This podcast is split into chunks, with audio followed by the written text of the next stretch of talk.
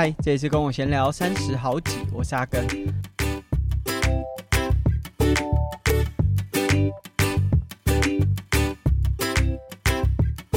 这期节目播出的时候，就礼拜一的时候，应该有蛮多听众已经收到了我们订阅赞助的小礼物。那这次的小礼物呢，跟过去几次比较不一样啊，不一样的点是在设计师。就过去的我们节目。从哦有开始订阅赞助这个呃门槛开放，然后有回馈大家，都是跟 Kony 合作的啊。Kony 是我因为 Xterra 的教练培训营，那他当时是翻译，因为他的专长就是做这些设计相关，所以后来我都固定发案给他。那其实我们过去跟 Kony 合作这些设计都比较凶一点，就无论是易片难教啦，男性说教啊，或者是最近一次，就除了这次之外的最近一次，就是。Hello，嗯，后面大家如果有收到，大家就会有印象啊。对，就 T 恤上会有一个比较特殊的设计啊，都是比较偏向标语的形式，感觉比较凶。这一次呢，合作的设计师不太一样，因为 Kony 最近呢即将要成为人母了啦。之前的节目应该有和大家分享过。那总之。就是无论在生活上啊，或者是很多的节奏上，在做一些调整，加上前阵子我们把很多泳池的设计都发给他，所以呃，一来是避免它 loading 过大啦，二来我觉得也可以换个风格试看看啊，不代表说我们之后就不会再请 Conny 啊，Conny 如果听到啊，之后还是会有很多设计是需要你帮忙的啊。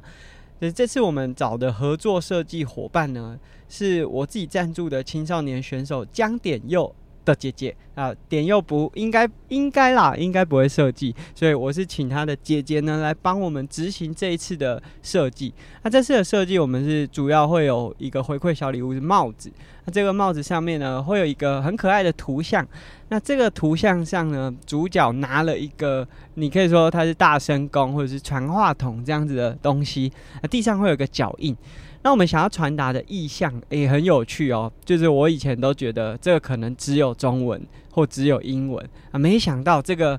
标语它是可以用台语也有对应的句子的。它在中文呢，其实简单来说就是说一套做一套啊，英文叫做 talk the talk，walk the walk，就是你说话说的跟你实际行动的是完全不同方向，所以这就是我们图面上啊，台语要怎么表达呢？叫做。公拢公兄弟，做拢做家弟，就是如果听得懂台语就知道，就讲的时候都讲我们是兄弟啊，啊做的时候都是做自己的。呃，但台语的这个意象上可能跟我们刚才讲中文或英文有点不太一样，但是概念上都是一样，就出一张嘴啦。那我想，我们这所有回馈小礼物，无论是之前跟 Kony 合作，或是这次比较标语形式的，其实都想传达一个概念，就是你可以把这标语想象成是一个比较凶的啊，在呛人的这个标语或者是 logo，但是你也可以当做是警惕自己，就无论是之前有做男性说教，我自己是男生，我们也希望说，呃，我觉得多多少少都还是会有，就在我们的生活文化啊、教育背景之下。啊，多少还是会有那个影子，但是我觉得把它穿在身上就是警惕自己。那这个说一套做一套呢，也是这身边太多说说哥了啦，就是讲一套做的跟实际行动又完全不一样。那当然也是提醒我们自己，就是尤其是哦，Podcast 做了超过一百五十集，讲那么多。那自己做的又是怎么样？就是不断的提醒自己。那这是我们这次回馈小礼物，希望大家收到的时候会喜欢。呃，如果喜欢我们节目，真的就是希望大家可以用很实质的方式呢，加入订阅赞助的这个成员之一。那在过去的这几周里面，其实就收到蛮多回馈，包含上一集分享完这个三周年之后呢，其实也有在 Apple Podcast 上面有听众给我们回应。那我们还是会把它。收集起来，当做是在下一次就五十集的时候啊，分享给大家。那今今天这集说真的，我没有主题，因为就在过去的几周当中啊，就其实我有不断的要找雅乔来录音。昨天这个周六的时候，我有跟他试了录两次，但是最后都是用一个比较不好的状态收场。那这个也许之后会有机会和大家分享啊，主要就是。其实雅乔没有想得很清楚，他到底想不想做录音这件事情，所以也有一些争执。那其实这个争执也跟我们在泳池经营上的很多视角是有关系的。啊，也许这个是在之后的节目，我们和和大家分享就比较深层的部分。但我觉得我们也没有避而不谈，就是大家都会觉得说啊，我常常在 Facebook、在 IG 上面分享，哎，我们家人啊怎么样的互动啊，感觉好像一切都是很顺遂美满的。哎，其实不是这样啦，我们该吵架的也没有少啦，没有比其他的这个夫妻啊家庭来得少。啊，还是有很多很多的摩擦。那我觉得摩擦的重点就是摩擦完之后，我们有没有更好？那其实我觉得每一次，就是我们当有争执啊，或者是有这些状况发生的时候，比起不讲，因为我觉得我自己看到，我自己是来自一个失败的家庭啊。那他们就是不讲，他们在很多时候就是避而不谈，然后把这个问题，呃，当然这其实有背后有非常多的问题，不讲只是其中之一，但是。当你不讲了，累积久了呢，放在心里久了呢，没有抒发的管道啊，大家也不知道该如何解决。那既然我们都做了一个节目，而且甚至就是第三季，其实雅乔应该要和我一起制作这个节目。那我们也很希望说，借由这样的方式去和大家分享，就是这个经营是真的需要实质的投入的。那我想就是。因为彼此是在乎的啦，所以才会有这些摩擦。如果差小一哦是这种心态的话，那这个摩擦就不存在了。那这个之后，也许我不确定雅乔会不会回归我们的节目，因为我希望他可以想清楚，就是到底有没有想录，还是只是呃把一件事情做完那种。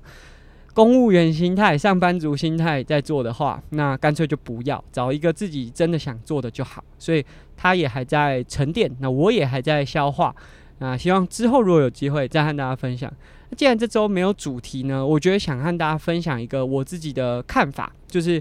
我自己有很多协助的选手，那这些选手可能都有蛮想要往更高层级去挑战。那我自己也曾经有。两三次甚至三四次职业选手的这个梦想啊，有的有达到，有的呃，应该说有达到过一次，就曾经在二零一九年成为过职业选手一年，但是呢，呃，绝大多数是失败收场。那其实我自己对于职业选手这个称号，一来是我自己很向往，二来是我自己也有一些观察，那所以我想。就因为这一集说真的蛮仓促的，没有太多时间可以准备。我想分享我自己对于职业选手的看法。那我觉得分成两种类型，那当然会有 between，就是介于这两者之间的。但是呢，我觉得可以主要分成两种，一种就是球团形式，然后他可以在好像公司制度之下呢被掌管，然后。获得待遇啊，有点像是大家现在看到，无论是中华职棒啊、T One 啊、啊 P League 啊这些球团啊，付给球员一年或一季多少的薪水，那也许他会获得一张合约，这个合约可能是一年的，可能是复数年的，那复数年相对就会比较有保障。那一年的话啊，至少他可以确保他今年可以领到稳定的薪水，那甚至会有相关的合约明定。那这个是我觉得就是这种。球类团体类型的运动，大部分都会用这样子的形式在经营。包含如果更上一层的，那你就会去啊、美国职棒，或者是哎、假设打篮球的，也许对岸就是中国的 CBA 也会是一个选项啊。总之，这个感觉就有点像是你是在各个公司行号求职啊、像。职业的球队，他呃，职业的联盟，他们可能会有 try out，就是测试会。那你为了要进去，可能有测试完获得球团推荐，然后拿到选秀的资格。诶，也确实获得选秀顺位，然后签约，那你就会进入到，这就有点像是。啊、呃，大学毕业之后，大家一般人会去找工作。那你找到一个工作，你就在里面上班。诶、假设你的能力很好，那你会考虑去外商。外商就有点像是我们刚才讲的，可能 CBA 啊、NBA 啊、MLB 啊这些国外球团。那日本也有日本的系统。那甚至足球可能有 J 联盟，或者是呃意甲、西甲这这些不同的组织。总之，这大部分的球类就是会用这样的方式呢去招募球员。那球员。你如果能力够好，你就可以到国外，有点像在一般的求职市场，你可以去外商工作这样子的概念。那我觉得在这样子的体制之下呢，其实球团球团会给予球员相对比较有保障的一个空间。那这个保障当然包含了薪资上的保障，同时也包含了，诶、假设你受伤的话，那球团有有可能会有相关的这个治疗流程，或者是治疗的团队配合单位协助你回到球场，因为这对。这个球团来说，就像公司害了你，你就是公司的资产一样，他们相对是受到保护的。所以我觉得球类团体运动大概是这样子的模式。但我自己接触的后期，就无论是铁人三项、自行车这些运动，啊，感觉都比较像是个人运动哦。但是我等下会讲，自行车有点介于刚刚讲的和我们后来等一下要讲的中间，就是刚才有说嘛，就是。我我觉得分成两种类型，但是有 between 的，就是自行车，我觉得是相对介于这中间的。那以铁人三项啊、马拉松这一类的运动，其实你就很难定义怎么样叫做职业选手。那到底是用拿奖金可以过生活叫做职业选手，还是说他比的是职业组 pro 的组别？像呃，其实在国外的这个比赛当中，其实并没有一个叫做 Professional group，大家都叫做 Pro 或者是 Elite，相对来说就是在整个比赛赛场当中级别最高的那个层级，但那个层级可能会有奖金啊，可能选手去国外比赛的时候会获得落地招待，就例如说像我去二零一九年比 Xterra Japan 的时候，那我只要付机票钱，落地之后的行程都是当地的大会，无论是接驳啊、住宿啊，这些都是大会招待的，所以。他们是为了让这个赛事更有可看性，所以在 Elite Pro 这个级别呢，给奖金，让吸引更多优秀的选手到那边去比赛。耐力运动比较常看到的种类，那这个时候大家就会想，诶，它好像跟球类的职业系统是不太一样的，啊。有点像是个人选手呢，你要自己找到你有办法拿的拿到胜利的比赛，你才有可能获得薪资嘛。就假设我去的比赛成绩都很高，我都拿不到薪呃这个奖金的话，那我就好像没有薪水。那为什么还会有那么多选手在比 Pro？那这时候呢，就我觉得可以和大家分享一下，二零一六年那时候还在。Ironman 就铁人三项公司，那那时候的 Ironman 台湾办在澎湖啦，就是办在平澎湖的赛事。那因为澎湖相对来说是一个比较困难抵达，就是台湾选手当然相对还好，你可能从国内的机场或者是搭船就可以抵达到澎湖的现场。可是对很多海外的选手来说，哇，澎湖可能他要先飞国际线到，无论是桃园机场还是高雄机场。中间要转机或者是转这个其他交通工具，然后才会抵达澎湖。那这只是人哦，大家想象自行车就会是一个很大的挑战。所以在当年呢，就是我自己因为可能有接触过很多选手的关系哦，所以很多选手可能在会场啊，他就会开始问说，他从澎湖比完赛结束之后，诶，那车怎么办？那那时候我就。呃，认识了一位在澳洲的职业选手，他在那一年的 Ironman 台湾是拿到职业组的第五名。那当然，其实对当时的我来说，会觉得哇，能够在职业组拿名，其实真的不容易。可是，如果仔细一想，呃，台湾的职业组第五名，那其实好像没有那么具有竞争力，甚至他也没有办法去到世锦赛的级别。所以，其实，在职业选手里面，算是比较二线的。甚至，如果以第五名的那个成绩，第四、第五名的成绩。呃，可能呐、根本 cover 不了他从澳洲来到台湾比赛的这个花费，其实就跟我比 Xterra 很多时候是一样的。所以那时候我就很好奇啊，就是在坐飞机的时候，刚好我们就是坐在同一班班机啊。其实也是因为这样，我们才会有那么多的闲聊啦，才会他会才会问我这个脚踏车啊、接驳啊这些问题。那总之在飞机上，我还因为他下飞机之后还要去桃园机场啊，因此没合了他跟一位台湾在地的就铁人玩家，最后那一个家庭还载他去桃园机场，哦，感觉也是蛮有趣的。那那个。当时就是，无论是那位职业选手，他获得了一个 很很方便的服务。因为如果假设他要自己从就是搭飞机桃呃松山机场要到桃园机场，呃，第一个蛮麻烦的，二来是在语言上可能也会有一些挑战，甚至是在行程的安排上哦，可能不是那么容易。那这个国内的家庭，他们是爸爸比了 Ironman 的比赛，那家人就是跟着他们一起去澎湖，也因此哇，有机会可以跟一个职业选手交流。那那是我觉得那一次工作一个很棒的体验，就是感觉自己虽然我没有真的付出什么很很高的呃输出，就车也不是我开的，呃，服务也不是我做的，但是。两者就是这这位职业选手和台湾在地的铁人，其实都在这一次的经验当中获得很好的一个回忆啦。那总之，在这个聊天的过程中，我就知道说，这位职业选手啊，一直没讲这个职业选手叫叫什么名字，他叫 Ellis Golden。那 Golden 呢，他是在澳洲经营这个训练的单位，可能有包含了肌力体能，那主要是针对一般民众。那他自己也有在做铁人三项进阶的教学，那他教了很多。学员啊，这当然是我后来 follow 他的 IG 或者是在聊天的过程中才知道的。呃，他的学员很多都是可以比到世锦赛的级别，甚至有比完世锦赛拿到分组前几名转成职业组的。那当然，Ellis 他就在闲聊过程中中有说啊，其实像这样子拿到职业组的第四、第五名，以这个奖金来说，根本 cover 不了，就是他这段时间就。除了旅费和训练啊、比赛啊、买补给品啊这些有的没有的这些费用之外，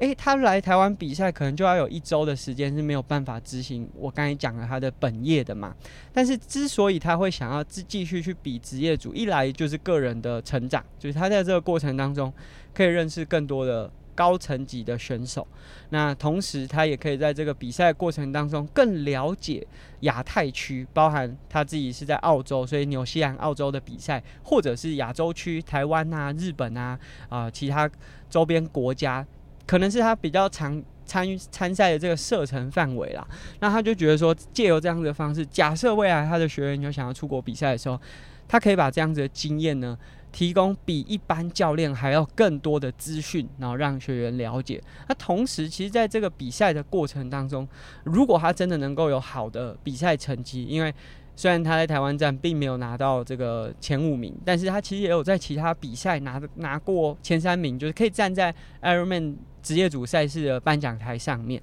他说，借由这样的方式，其实让他回到自己的国家的时候，如果想要做教教练、做教学系统。会有更好的说服力，而且甚至因此他可以获得更多的资讯。有的时候大家都会觉得说，哦，我出国比赛的时候只是为了拿名次，呃。去那边体验，但其实在这个比赛的过程当中，你会认识很多人。那你也也许会在赛场或者是赛事的前几天、后几天和其他人交流，那你会更了解，诶，现在在不同国家他们训练的方式风格。那即便没有办法知道全貌，诶，你会对于这件事情有一个印象。回去之后，如果想要有一些更进一步的探讨的时候，你会更了解。啊，所以那时候我才突然意识到。诶、我们虽然看到很多的职业铁人三项选手，例如说，呃，刚拿下 US Open 的 Young Fodino，呃，像这样子的选手，他好像就是完全只靠比赛代言，就是都是在他赛事周边，呃，就可以获得还不错的薪资待遇。那我觉得，这种铁人三项也好，或者是马拉松的职业选手，有点像是创业。我们刚才讲的球类的选手。像是你是找工作，你是在台商也好，或是去外商，好一点的拿到外商的 global pay，那一定是超好的。那无论是保障上面、福利上面、待遇上面，或者是未来学成归国可以获得薪资，呃，就是有点像是我们在求职的这个现场。那如果是耐力运动，不管我们刚才讲的铁人三项，还是马拉松的选手。他们转成职业选手啊，有点类似创业。当然，很多选手他是可以靠着，呃，不能说很多啊，就是我们比较常熟悉的这些选手，例如说呃，Blummenfelt、Gomez 还是 Jan Frodeno 这些我们常常听到的选手，那可能真的是成绩表现很好，他光是靠自己的运动表现、自己的形象啊，可以接代言、接到品牌的合作，他就可以获得这个相对高的收入。那当然，如果这时候你要拿来跟球类比，我觉得是呃还是小巫见大巫啦。可是当你把它放在就是同一个运动种类当中的时候，诶，那它真的是一个还不错的收入。所以我觉得这很像创业。那有些人真的就是靠成绩表现和个人魅力获得这样子的收入来源。可是有些选手转成职业组呢，他就像刚刚讲的 Alice Golden。他获得的其实是累积了这样子的声量或者是背景之后，让他回到自己原本的工作当中，可以有更多的成长和 boost，可以加速，就是他在原本这个产业他所想获得的东西，他借由自己职业选手的身份，可以加加倍的产生一个更好的效益，所以。这真的跟创业很像，就是大家要在自己的这个方式当中找到商业模式。那当然，我们自己在国外也有看过，呃，日本的职业选手，他的射程范围都只有日本在地的比赛。这当然是因为当地的文化就可以累积或者是堆叠，让他们。即便只在国内出赛，就可以获得相对稳定，无论是赛事上的报酬，或者是他们想要进行经营教学的时候，只做国内市场就可以支撑得起来。所以这个是当我们看到这些职业选手，其实有各种不同的风貌。那我觉得这时候大家可以去认知到说，哦，其实除了靠比赛奖金过生活之外，其实还是有别的方式。那就看你。怎么样看待你这个身份和角色设定？那目前啦，就是我们自己在看台湾，就是切得很开，教学的教练和想当职业选手的运动员，两者好像是分得很开。当然，我想这几年有蛮多的运动员是越来越有个人表达能力和个人自主的想法，有慢慢把那样子。跟国外类似的系统做出来啊，其实你也可以发现，愿意这样做的选手，大部分也都是有在国外进行一些比赛。那我想他们也是因为在跟国外选手交流的过程中，发现到这是可行的。那无论是这几年，呃，最近在应该说上个周末在挪威比赛的陈泰和跟他一起去的这个团俊，他们其实也类似这样子的风格，他持续保持自己在职业组比赛的呃能力。表现甚至不断把成绩推高，可是呢，他也利用这样子的身份，让他在学员当中可以获得更好的公信力。啊，这个公信力就例如说。他们讲的绝对会比我讲的还要有说服力，毕竟他们可是比过这么多职业成绩高的，甚至成绩是好的。所以我觉得有时候选手自己要去找到自己的定位，即便没有办法比到世界冠军这样子的级别，你还是可以在这个市场当中找到一个生存的方式。所以我觉得球类运动的选手感觉就是他需要获得无论是国内球团、国外球团的青睐。找到一份工作，这是有点像是公司求职的模式。耐力运动员、铁人三项这种比较偏个人导向的运动，其实每个人在过程当中获得收益的方式截然不同。那你要找到自己的定位。其实很多选手，即便他有很好的运动表现，他也可以在很多比赛拿到前几名，但他就是没有找到很好的定位，导致他的职业生涯没有办法一直走下去。那当然，这个也跟各个国家的环境市场是有很大的关系的。以刚刚讲的日本来说，或者是澳洲、纽西兰，他们相对是还蛮支持。我指的支持不是指政府的支持啊。呃，日本是没有在 support 这些走商业类型赛事的铁人三项选手，或者是非亚奥运项目的这些运动员的。这些选手都是靠自己的，无论是呃社交的能力，或者是提案。接品牌合作的能力，去延续自己的职业生涯。所以，我指的并不是这个支持，并不是来自政府、来自公家机关，而是民众对于这些选手的认同。那以日本、纽纽西兰、澳洲，诶，这个大家，我想大家都可以认同，这几个国家都是还蛮支持他们自己在地选手的发展，甚至光是在一个。小的城镇当中，如果你有出一个职业选手，会有非常多的民众愿意，哦，无论是去到他的点光顾，或者是呃，例如说我去纽西兰的时候，呃，其中这个 Sam Osborne 他是在呃纽西兰的 Rotorua 那边有开了一间自行车店加咖啡厅，就因为他是职业选手的身份，加上铁人三项选手的身份，哇，很多人会因此优先选择去他的店里。去他的这个据点消费啊，参与他的活动。我觉得目前的趋势呢，在台湾可能还没有养成这样的一个消费习惯，或者是大家对于这件事情的认知。所以我觉得，如果大家想要支持在地运动员的话，其实最简单的方式就是直接的参与，而无论是你选购他的课程、参与他的训练，或者是借由他购买他的商品，都是很好的方式。那这个有点岔题，跟我们在讲说，呃，耐力运动员的职业选手比较像是创业啊，这个好像有点岔题。但是总之呢，在这两者之间，呃，自行车选手就是一个比较独特的存在。自行车选手，他们可能借由这个比赛的过程当中。既要以个人的身份去争取合约，然后在一个团体当中获得相对有保障的这个方式，那同时他其实也有很多时候需要回到自己的国家，那利用自己有点类似找到自己个人角色定位的方式去获得其他。赛场以外的收入，所以我们可以看到，可能在台湾的这些职业自行车选手，他可能除了原本这个母队，他需要尽可能往更高层级的队伍去尝试之外，啊，他业余时期就没有在竞赛的时间，他可能也是需要去累积自己的一些个人声量，又无论是像约骑呀，或者是品牌的合作，其实这是自行车选手相对很困难的。那今天的这个分享啊，我自己就是从可能自己有从事过呃越野三项职业选手的这个身份，我想我当时至少找到一个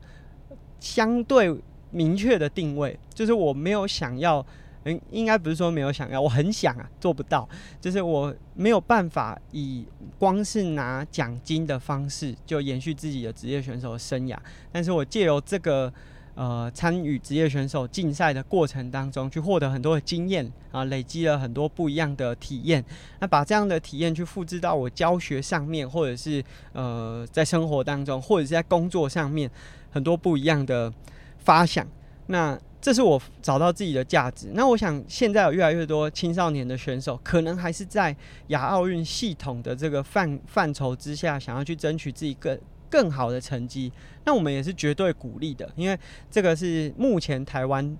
比较，我可以说主流吧，就大家会认为说那个才是走在主流的路线上面。但是呢，有一天终究会发现，就无论是他真的有达成进到亚运、奥运，或者是他没有办法去，但是终究啦，就你总是会退出就是亚奥运系统的这个模式嘛。那接下来就是变成是你想要走的是教学系统，还是你想要延续自己的这个运动员生涯？那说真的，这好像是两条路，可是实际上它是不冲突的，它是可以同时并行的。当然，这如果你选择同时有要教学又要有竞赛的话，那你的竞赛的量可能就需要有一些挑选，有一些呃利弊上面的权衡。可是呢，这两者之间其实是可以达到共存的，不是说你选择了教学，你就没有办法继续以职业选手或是高竞赛水准的赛事当做自己的一个人生目标。那我自己身边有很多青少年的选手，其实我有的时候会建议他们，也许你们可以考虑，哦，假设不比亚奥运的话，呃，你的风格是比较适合七十点三公路的三项，还是诶，也许你可以走越野三项。那我觉得可能因为学习环境，或者是成长背景，甚至是呃相对来说，就如果要以创业的方式，就刚才讲了，个人的这些耐力运动员，马拉松也好，铁人三项也好，就很像创业。那创业是需要承担一些个人风险的。那也许对这些青少年选手来来说，这些风险还是恐惧的、未知的。所以目前是没有选手真的。听完之后觉得说，哎、我好像可以试看看。但其实不管你现在在做的是哪一个区块，你是做教学，还是走到零售端，或者是你是往竞赛成绩表现去突破，其实终究就算你不走职业选手，你终究是要找到人生个人的定位。你不能只是啊、就是看着别人做什么，好像有一点市场，那就跟着去做，那你也只能捞到别人。做胜的那些，所以这是我自己观察。其实台湾有很多选手，还有很好的运动表现和未来发展的可能性，但是他们可能不想突破现在这个相对安逸的情境，所以呢，就好像我个人会觉得蛮可惜的啊。假设呃我有他们的运动表现的话，也许我可以再往更上的层级走。那这是我自己针对职业选手这个角色的一些个人分享。球类运动、团体运动就是走的比较像球团，有点像求职。那个人选手呢，就像创业。那创业就是要每个人找到自己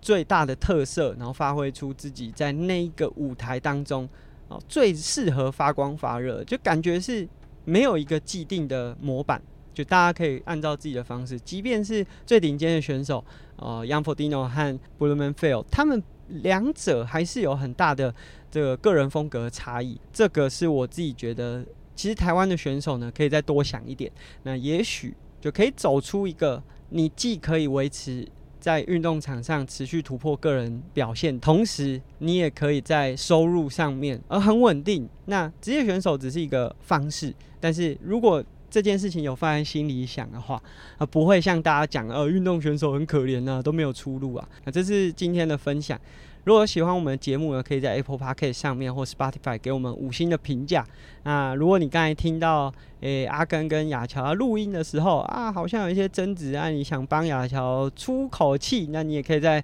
也许 Spotify 或 Apple Podcast 上面呃给阿根一点教训。那这是我们节目，下集见喽，拜拜。